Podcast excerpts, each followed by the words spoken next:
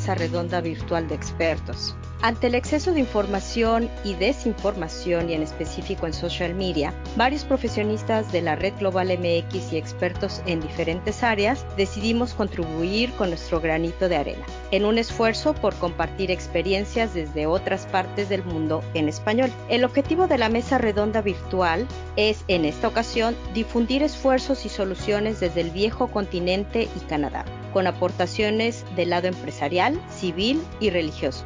La dinámica que seguiremos es que cada invitado tendrá dos intervenciones y su conclusión. Quiero dar la bienvenida a nuestros invitados de hoy. Tenemos a Francisco Javier Barajas, él es psicólogo industrial por la Universidad Autónoma del Estado de México, presidente del Consejo del Vancouver Latin American Film Festival, fue consejero consultivo del Instituto de los Mexicanos en el Exterior año 2011. Como psicólogo certificado, su enfoque lo aplica a instituciones y organizaciones apartidistas y sin fines de lucro que requieran empoderar a la comunidad latina y en especial a la mexicana. Su interés también le ha llevado a servir como soporte y enlace para la comunidad LGBTQ, así como enlace cultural, académico en corporaciones que estén interesadas en temas relacionados a salud mental, sobre todo de la comunidad latina. El padre Luis Alejandro Chávez Franco, sacerdote mexicano, radicado al norte de la provincia de Alicante, en los límites con la provincia de Valencia. Desde el 2018 se encuentra laborando pastoralmente en la Arquidiócesis de Valencia en calidad de préstamo pastoral en común acuerdo con la Diócesis de Tula Hidalgo y al mismo tiempo se forma pastoralmente en el Instituto Juan Pablo II en Valencia. También nos acompaña Manuel Antonio Caña, él es contador público por la Universidad Autónoma de Baja California, tiene estudios de maestría en Administración Industrial por el Instituto Tecnológico de Tijuana y finisher del programa Power MBA. Es director general de ventas regional de Hitachi Chemical Energy Technology y es empresario con 12 años de residencia en Europa. Quisiera empezar de que llevamos casi un mes, en algunos países veintitantos días, la forma en que cada individuo lo afronta puede variar. Y le pregunto a Manuel, en el caso de tu trabajo y personalmente, ¿cómo afectó tu rutina? Estimada Luisa, te saludo con, con mucho cariño desde, desde Valencia, España. Pues te comento que eh, a diferencia de otros compañeros que tengo y de otros colegas, tanto mexicanos como europeos, a mí me afectó nada más en una, en una parte. Yo normalmente trabajo desde casa, entonces la parte del encierro pues no fue algo como que sorprendente. Lo que sí me sucedió es que cómo te tienes que adaptar a las pues a las circunstancias, ¿no? De un de repente me veo ocupado con problemas de, de problemas en la cadena de suministro o deficiencias en poder surtir el stock. ¿Por qué? Porque evidentemente al ser China o Asia la fábrica del mundo, se viene este problema eh, a finales de noviembre en China y evidentemente tiene una afectación de los mercados, ¿no? Entonces ahora nos está pasando una situación algo incómoda que parece que tenemos más trabajo con la diferencia de que cuando eres una persona que te dedicas a los negocios o a las ventas, si tienes mucho trabajo pero tienes órdenes y vendes, pues al final del día dices, oye, pues sí, estuvo duro el día, pero tuve tantas órdenes. El problema ahora es de que el día está muy duro, pero realmente pues te pasas un poco cogiendo las llamadas de tus clientes, diciéndoles cómo vas a tratar de suplir el material que en su momento no le puedes eh, suplir, escuchándolos porque evidentemente la crisis está afectando en todos los niveles y terminas eh, prácticamente muerto cuando termina el día. Y del lado personal, eh, aparte de trabajo en casa, ¿cuál es el ambiente que tú vives? Si puedes salir, no puedes salir. ¿Sientes alguna tensión en general en la calle? Cuéntanos.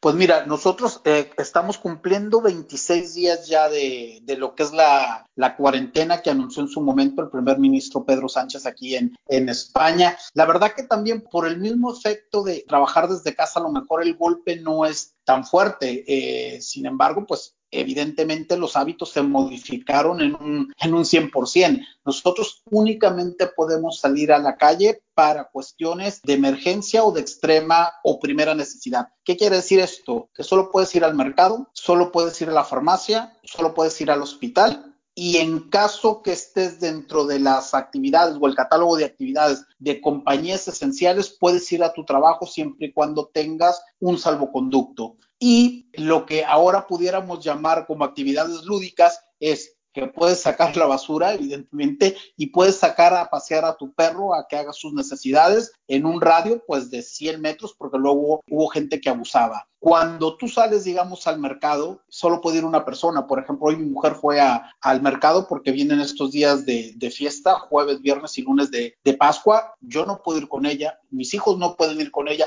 únicamente puede ir una sola persona. Entonces, pues evidentemente, si esto te lo hubiera platicado en, en diciembre de que íbamos a pasar por esta situación, definitivamente no nos lo hubiéramos creído, ¿no?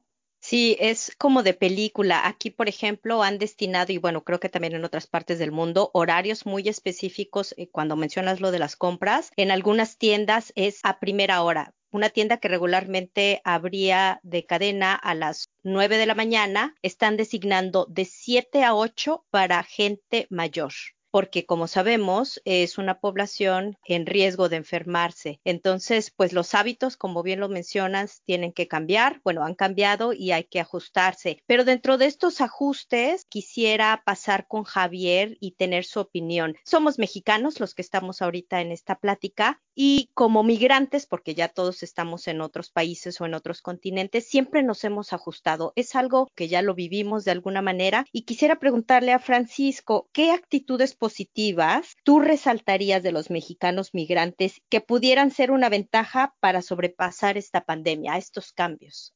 Muchas gracias, María Luisa, por invitarnos a compartir esta plataforma. Primeramente, quisiera uh, recordarles que el día 2 de abril, a nivel mundial, más de un millón de personas han sido diagnosticadas y miles de ellas han muerto. Por eso es la importancia de quedarnos en casa. Con respecto a los mexicanos que estamos en todo el mundo, de que no se nos olvide por qué nos caracterizamos. Somos súper luchadores, súper creativos, nos adaptamos a todos los retos que nos han enfrentado, que siempre salimos adelante. Ese es algo que se tiene que recordar de todos nosotros y podemos crecer. Quiero eh, invitarlos también a que eh, vean esta situación a la cual nos estamos enfrentando. Algunos tenemos ya cuatro semanas. A invitarlos a que vean este reto como una oportunidad de recapitar y reestructurar o evaluar todo lo que tenemos y todo lo que hemos crecido, ¿no? O sea, como un auto, de nuestras habilidades, ¿no? O sea, recordemos que somos bilingües, que tenemos diferentes habilidades que debemos de valorar. Tenemos que ver cuáles son esas ventajas que siempre hemos estado luchando y sobre todo pensar que cuando dejamos nuestro país, pues nos aventamos a ese riesgo de empezar nuevamente y creo que podemos empezarlo como migrantes nos hemos reinventado varias veces eh, y es tiempo de valorar las experiencias y creo que tenemos que volver a reinventarnos nuevamente para crecer y seguir adelante. Muy importante algo que mencionas, el reinventarnos y ajustarnos. Y aprovechándote que estás dentro del consejo y que es el presidente del consejo del Vancouver Latin American Film Festival, muchas de las actividades afuera en el verano, los conciertos se han cancelado, tanto afuera como adentro, porque obviamente reúnen mayor cantidad de personas al mismo tiempo. También los festivales de cine. En este caso, y viendo también las actividades de American Film Festival de Vancouver, vi que van a tener una proyección este jueves en línea y un chat alterno, obviamente en línea, para, supongo que dentro de las actividades que tenían ya previstas en mostrar esta película. Yo creo que eso también nos habla mucho de la reinvención que ha tenido las empresas y los ajustes que han tenido que hacer. Netflix, por ejemplo, ha adelantado varias series, películas que querían ponerlo en el cine normal, lo van a tener que pasar por Netflix y ajustes del tipo. Cuéntanos cómo, en este caso, en donde estás presidiendo, han hecho estos ajustes. Sí, soy el presidente de la mesa directiva del Vancouver Latin American Film Festival aquí en Vancouver.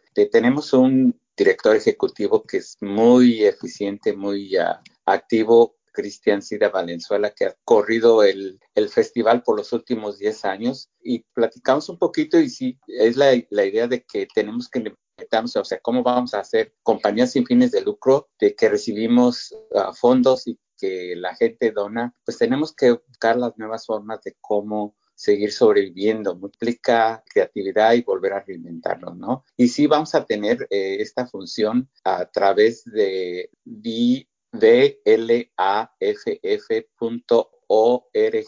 y la película se llama Oso Polar, tenemos que pedir permiso a los directores y a los dueños de las películas a que nos den el acceso. Ese es el, reto que tenemos. Somos afortunados de que el director ejecutivo este, de, de Vilaf, eh, Cristian, tiene una buena relación con varios de los directores y productores y nos ha uh, prestado la película para que la pasemos nuevamente. Nosotros ya la presentamos el año pasado. Es la forma de cómo estamos explorando nuevas eh, formas de cómo comunicarnos, cómo seguir en vivo. Y a eso me refería, ¿no? O sea, cuáles son nuestras habilidades, cuáles son los recursos que tenemos, cómo los vamos a utilizar y cómo los vamos a reacomodar eh, para seguir existiendo, ¿no? Que son cosas muy importantes que tenemos que hacer a nivel núcleo familiar como a nivel empresarial. Ahora que estamos más juntos todo el día con toda la familia, ¿cómo es que vamos a,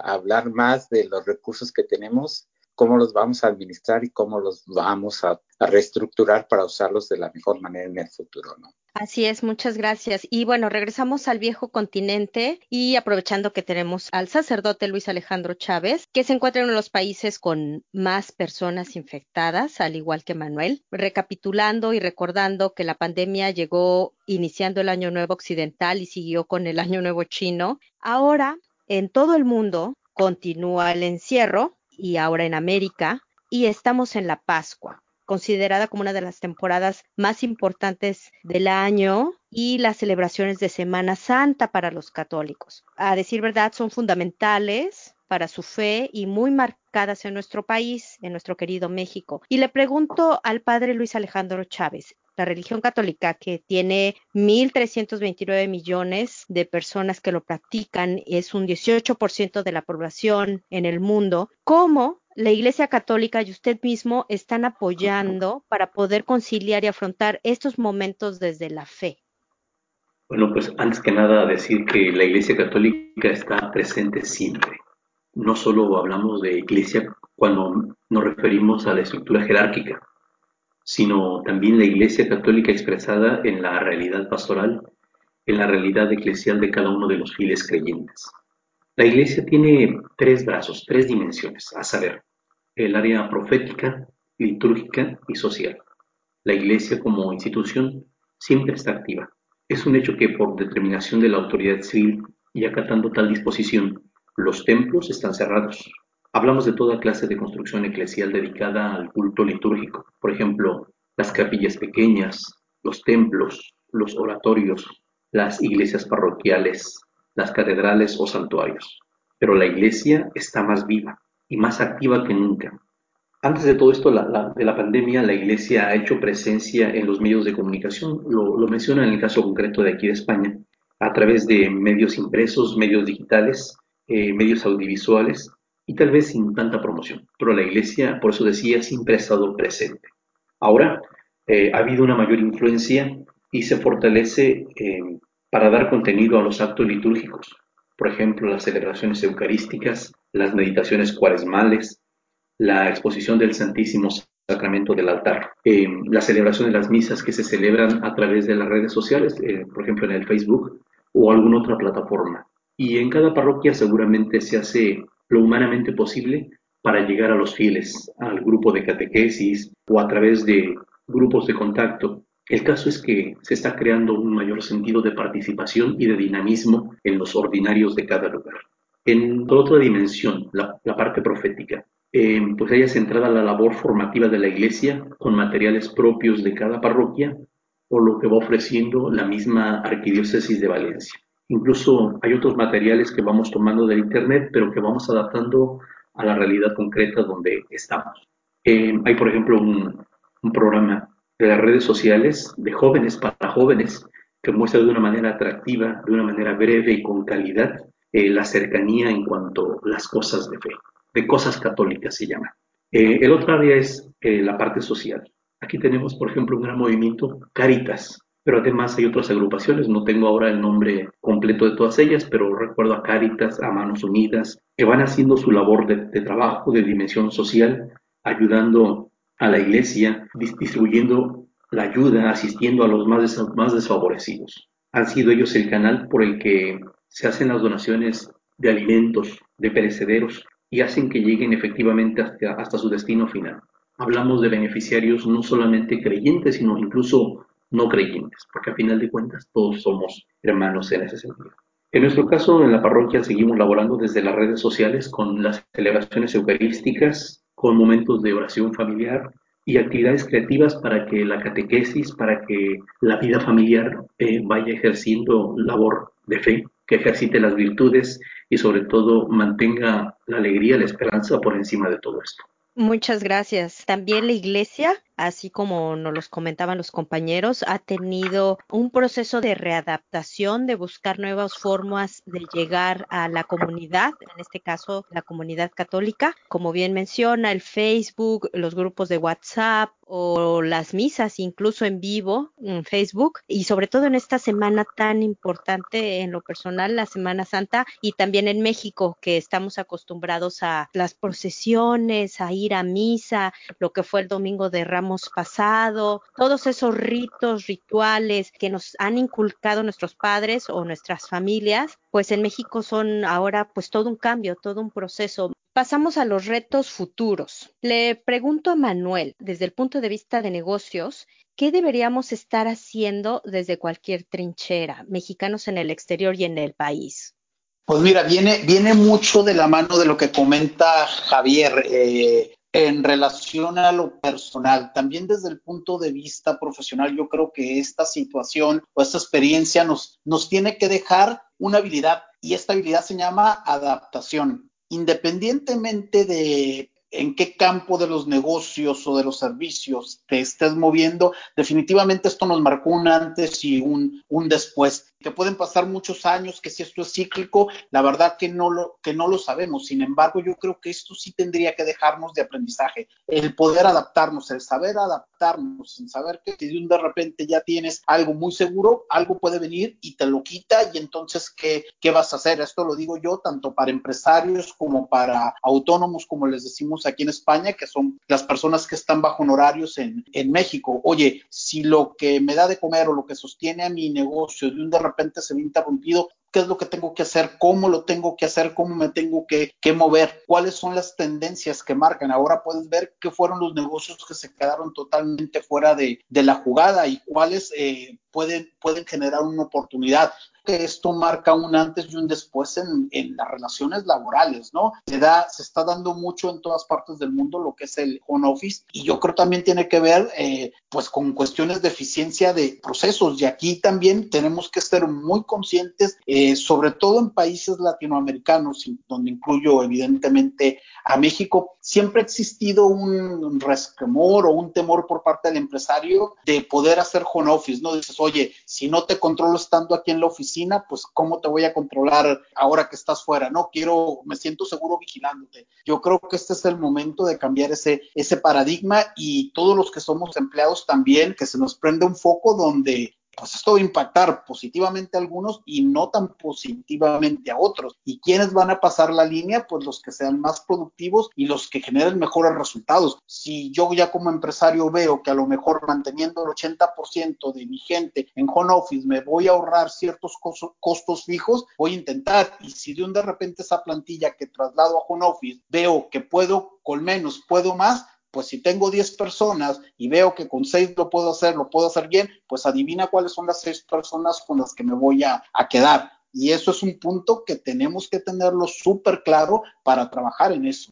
Fíjate que mencionas algo muy importante y desde el aspecto de negocios ah, ya también se dieron cuenta, les va a salir mejor porque van a recortar gastos de estar pagando luz, la renta, etcétera, etcétera, si lo pueden hacer como outsourcing, lo que le llamamos en inglés. Pero también la gente que pudiese estar trabajando aquí en Estados Unidos cobren dólares. ¿Y qué tal si nos vamos a México? ¿Qué tal si en Sudamérica el mismo perfil lo puedo encontrar y va a seguir trabajando remotamente? Entonces son, es esos ajustes que sin duda los negocios, los empresarios van a estar haciendo, porque esos recortes es que sobreviva o no tu negocio. ¿De qué te sirve tener una oficina cuando lo pueden hacer home office, como bien lo mencionas? Muchas gracias, Manuel. Pasando también y retomando esto del home office, la estructura que hay que tener diaria para ser más eficientes, me gustaría preguntarle a Francisco, esta estructura mental que debemos tener, un orden, un equilibrio en la vida, ahora home office, trabajar desde casa y las cosas que tenemos pendientes en casa,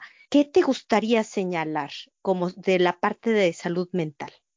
Primero que nada, pues tenemos que recordar que estamos compartiendo con nuestras familias. Entonces, ¿qué debemos de recordar? Es tener empatía. Es un aspecto bien importante. Cada persona se va a enfrentar a este, este, tipo de situaciones de una manera diferente. Tus hijos, tu esposa, tus familiares, entonces tener la empatía de cómo ellos lo están manejando, cómo lo están eh, presentando. La segunda sería aprender a comunicarnos. Es una oportunidad para conocernos más y aclarar lo que sentimos del uno al otro. Y no me refiero solo como pareja o como familia, de hacer más francos, saber este, perdonar y presentar las alternativas de cómo vamos a mejorar nuestra comunicación de todos los días, ¿no? Sobre todo si vamos a estar en un home office, como lo estamos diciendo, algo que también recomendaría es escribir todos los pensamientos que tenemos al día que son tóxicos y que nos hacen uh, pensar de esa manera y tratar de cambiarlos, ¿no? Ser honesto, ponerlos y ver qué, qué pensamientos tóxicos estamos manejando y modificarlos para algo positivo. El tercero es tiempo de hacer la lista de los pendientes y cómo vamos a resolverlos. Por ejemplo, necesitamos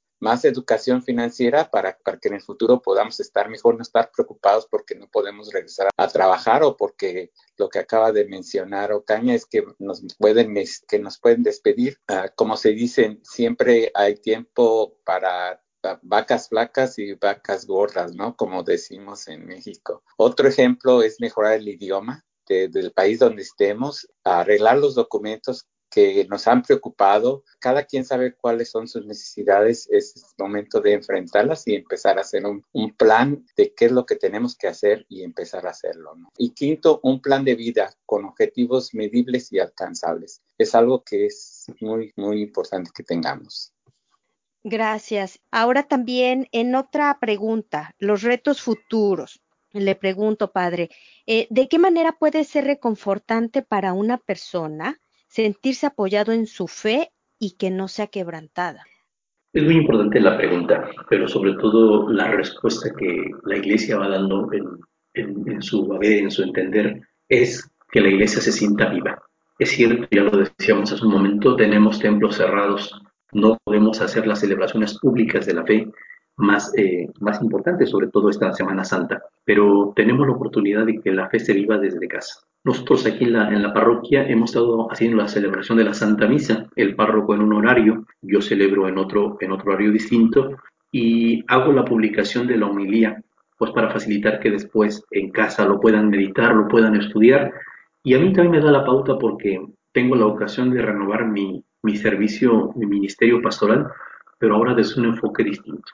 Lo que decía hace un momento, se cierran los templos, pero la iglesia y nosotros como, como ministros tenemos ocasión de darle un mayor sentido y una mayor credibilidad. Es decir, a partir de esta experiencia nos va marcando un antes, un después, y eso supone tener que actualizar nuestros métodos, nuestras expresiones, nuestro modo de poder contactar y sobre todo fortalecer la vida, la vida de fe. ¿Cómo lo hacemos? Bueno, ya está he mencionado las misas, las oraciones, y también ha habido la ocasión de fomentar el, encuentro con los vecinos, si no de una manera presencial, sí virtual, en una llamada, en un mensaje, en algún comunicado, en alguna información que a la gente le hace sentir cercana. Un detalle pequeño.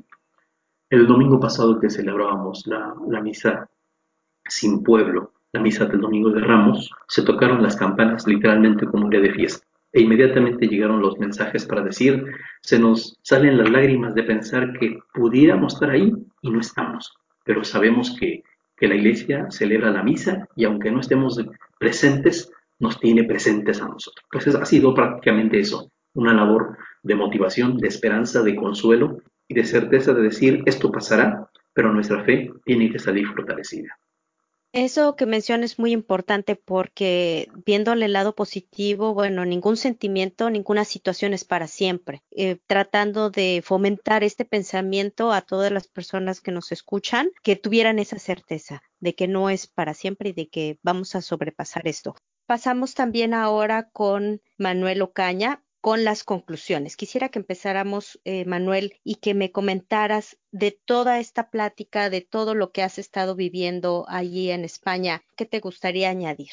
Y tu contacto, si es posible. Claro que sí, sin ningún problema. Mira, vuelvo a repetir, perdón que sea tan reiterativo, ¿no? Y esto ya tiene que, eh, va más allá tanto de la cuestión de negocio, religiosa o, personal o, todo junto. Hay cosas que no podemos dejar pasar y este es un momento muy importante que nos hace recapacitar y cambiar un poquito los paradigmas que nos hemos con los que hemos luchado, que nos ha caracterizado a los mexicanos en muchos, en muchos años. Y tanto para los negocios como para lo personal, eh, y lo tenía por aquí apuntado, era eh, planificar contingencias futuras. Evidentemente nadie se esperaba un virus así y esto pues te impacta totalmente en tus negocios y en lo, y en lo personal. Eh, cuando se nos viene, nuestra cultura mexicana es pues muy sui generis, por llamarlo de una manera, y hay cosas que nos dan risa o porque siempre hemos, siempre, siempre hemos sido así, los dichos de el mexicano se, se ríe hasta de la muerte yo creo que ya también hay ciertas cosas, sobre todo los que estamos en, que formamos parte de la diáspora, donde dices, oye, también por eso México es tan diferente, pero a mí me gusta que seamos diferentes para lo bueno y no tanto para lo no tan bueno. Yo creo que ya hay, ciertos temas a los cuales hay que darle cierta, cierta seriedad porque a mí ya esas cosas ya no me divierten, la verdad. Que yo recuerdo alguna vez que estaba con un colega que era alemán y me decía que conocía muy bien a la, cultura latina porque su padre era cubano y su novia era mexicana. Y un, día en una tertulia estábamos y me dijo con todo el, el amor del mundo, ¿eh? hasta eso. Me dice, oigan, ¿quién les dijo ustedes, a su novia, a mi mujer y a mí, ¿no? Eh, ¿Quién les dijo ustedes que los mexicanos son los más valientes, los más simpáticos, los que más comen chile, los que más cantan, los que más tomen? Yo creo que ustedes tienen un problema que, tienen que vérselo. Y ese tipo de cosas yo creo que ya hay que verlas y analizarlas para ir un poquito más, ¿no? Y verdaderamente muchas veces decimos, oye, ¿por qué no avanzamos? ¿Y por qué no avanzamos? ¿Y por qué no avanzamos? Pues precisamente por eso, y creo que parte de la responsabilidad de los mexicanos que estamos fuera de, del país, así como somos unos embajadores de nuestra cultura, de nuestras costumbres, también tenemos esa responsabilidad de transmitir a la gente de México, a nuestros familiares, a nuestros empleados en su momento, o a toda la gente que nos puede seguir, decir, oigan, hay algo más afuera y los países avanzan y progresan por algo. Y está muy bien que tengamos esta estas cuestiones tan simpáticas, por llamarlas de una manera, pero también hay cosas en las cuales ya tenemos que ponernos serios, porque a mí te lo, te, lo digo, ¿eh? como parte de la, de la red, me llama muchísimo la atención que he estado ya, pues este no sé, es el, el décimo foro en el que estoy, donde hablo, doy recomendaciones y todo eso, y de un de repente te das cuenta que con tu gente, integrantes a lo mejor de tu familia o amigos cercanos en México, no te la creen. Entonces oye, pues qué sentido tiene todo esto. Y son cosas que se cuentan poco porque ya lo sé, nuestra comida es impresionante, patrimonio de la humanidad, nuestras playas, nuestra cultura. Sí, esa parte ya la sé, esa parte no la tengo que vender más. Esa ya está perfectamente vendida y nos la compran muy bien y por eso nos reconocen todo el mundo. Pero hay que también ponernos serios y hay ciertos temas que ya tenemos que empezar a vernos porque nos estamos quedando atrás y este tipo de situaciones como las que estamos pasando es el momento ideal para hacer un examen de conciencia y decir, oye, ya tenemos que empezar a, cambiarnos el chip y ver que, que, esto, si seguimos así, la verdad que vamos a avanzar muy poco. A lo mejor estoy sonando un poco, no lo sé, como tío regañón o algo, pero a veces, se los juro, eh, colegas, es, es desesperante ¿eh? y mucho. Y más cuando estás afuera, te das cuenta más rápido el problema o los problemas que tenemos. Así es, muchas gracias, tienes toda la razón. Pues es un cambio de idiosincrasia que afortunadamente al migrar a otros países siempre, bueno, en lo personal tratamos de tomar los puntos positivos y el por qué ha avanzado el país en donde estemos y tratar, pues sí, de ser ahora un embajador de esas cosas buenas que en México nos gustaría que estuvieran sucediendo. Quisiera pasar también con Francisco Javier para sus conclusiones y algún sitio que quisieras recomendar y tu contacto si no los quieres dar. Claro que sí, este, María Luisa, muchas gracias. Para darle seguimiento un poquito a lo que mencionaba, lo que estamos haciendo aquí en, Canadá, eh, específicamente eh, en los últimos siete años, ocho años, si no más, eh, yo también soy uno de los fundadores de la red global aquí en British Columbia y como representante del Consejo Consultivo del Cine empezamos a, manejar esto a nivel todo Canadá y de vender nuestra imagen y nuestro perfil mexicano de la mejor manera. Y nosotros siempre en cualquier plataforma, con cualquier oficial, con cualquier político, con cualquier persona, siempre le vendemos nuestra imagen y decimos siempre somos que estamos en Canadá, somos bilingües, si no hablamos más de o trilingües o hablamos más de dos idiomas. Generalmente tenemos uh, college degree, o sea, un, un estudios de preparatoria o universitario y somos muy emprendedores. Esos tres puntos siempre los hemos manejado todos, muchos de los líderes, pero otra cosa que quisiera pues agregar siguiendo lo, el aspecto de, de, la fe, este, nuestra comunidad también judía México americano, México canadiense o México en el mundo, están celebrando el Passover y bueno, pues les deseamos muchas, hoy lo están empezando a celebrar y así también como el, um, eh, la Semana Santa viene y pues los invitamos a que lo celebren en la casa con la familia, que hay que hacer los planes de reestructurar eh, empezando el día de hoy, o sea, you ahora sí a ponerse las pilas y hacer lo que, lo que crean que es más importante, ya que esta epidemia ah, va a terminar, las cosas van a cambiar, pero quiero recordar que siempre han sido luchadores y todos unidos saldremos adelante. Si les gustó la plática y creen que pueden servir a alguien más, uh, compártela, que el universo bendiga ah, y los siga en su fe. Cualquiera que sea tu fe, la esperanza nunca muere y va que vamos a salir adelante, ¿no? Estas son, que si quieren conectarse más con nosotros, estamos, eh, yo estoy ah, en todas las plataformas que quieras, en Facebook, en Twitter y con el Banco Latin American Film Festival, Red Global MX de British Colombia o con el Banco Latin American Cultural Center o Cobal Strategic Group o con diferentes organizaciones que también con la gay and lesbian en trans, uh, transgender en queer comunidad, comunidad latina con la cual también estoy trabajando. Uh, estoy recomendando aquí a la comunidad que vayan a las páginas oficiales, que apliquen todos los eh, beneficios que está dando los gobiernos. Me enteré que ayer, en, por ejemplo, en la ciudad de Chicago, la presidenta municipal autorizó este, extender los beneficios a los inmigrantes irregulares que están en Chicago, algo excelente. Y muchas gracias, este, María Luisa, por tenernos aquí y por invitarnos y que no se les olvide que somos creativos, que somos ah, luchadores y que siempre nos hemos enfrentado a retos y lo vamos a volver a hacer.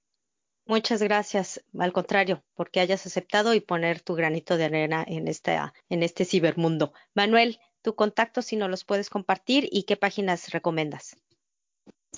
Claro, sin ningún problema. Mira, yo estoy tanto en la página de la Red Global Capítulo España como en el nodo Guanajuato y además pues, mis redes sociales donde luego posteo cosas interesantes sobre todo de, de negocios. Me pueden seguir como Manuel Ocaño en Facebook y en Instagram también y en Twitter. Quisiera escuchar también las conclusiones del padre Luis Alejandro Chávez y los contactos o sitios oficiales que quisiera compartirnos. Eh, hoy en la celebración que he tenido, ah, aunque sea de modo virtual, hice una, una homilía y el título de ella fue lo siguiente, la identidad cristiana y el coronavirus. Hice una pequeña precisión y lo quiero compartir, si me permiten. Eh, escribía lo siguiente, yo propondría hacer un ejercicio semántico cambiarle el nombre al causante de la pandemia. Pero más que cambiarle el nombre, pudiésemos cambiar la actitud. Corona et virtus. Sí, corona y virtud. Dos palabras latinas. Virtus significa virtud, como un hábito operativo bueno. O corona virtutibus, corona de virtudes. O si lo pudiéramos decir en inglés, no tengo ahora la palabra en la mano, pero es, es así como un crown virtus. Suena casi igual, pero es un enfoque distinto a la expresión que da miedo. No se trata de aislarnos, sino de implicarnos. No se trata de estar contagiados, sino de contagiar. No de provocar enfermedad y muerte, sino lo contrario. La salus animarum, salud y salvación de las almas, una expresión latina. No se trata de infundir miedo y desconocido, sino confianza y seguridad. Es decir, esta experiencia de dolor o de sufrimiento a partir de la pandemia nos da la ocasión de practicar virtudes, de vivir en los valores y sobre todo en la certeza de que si Dios camina junto a nosotros, podremos salir de esto y lo que venga. Actualmente estoy eh, haciendo mi labor en esta, en esta parroquia y lo único que tengo a la mano son las herramientas de WhatsApp y de Facebook. Eh, me pueden encontrar como Alejandro Franco. Si en algo puedo ayudar, con mucho gusto y sentamos, sintamos la cercanía, la comunión entre todos. Y si quiere agregar algo más, pues adelante. Sí, nada más comentar. Eh, el pasado 13 o 20 de marzo, no recuerdo exactamente, envié una, una carta a la diócesis de Tula, a los sacerdotes, a los amigos, a los compañeros, a, a la familia y amigos que tengo por el, por el WhatsApp, eh, planteando cómo estaba la situación aquí en, aquí en España y sobre todo que lo viviéramos con, con mucha seriedad. Y los días siguientes fui eh, subí información de datos concretos, contagiados, altas, fallecidos, para tomar conciencia. Creo que al cabo de varios días y después de lo que van viviendo, van entendiendo que eso es una cosa seria y que no se trata solo de la pandemia, sino de la crisis económica, de la crisis laboral y de la desestabilidad familiar que puede provocar. Pero por eso decía, no, no hay más que mantenernos unidos con el ejercicio de las virtudes y la práctica viva de nuestra fe.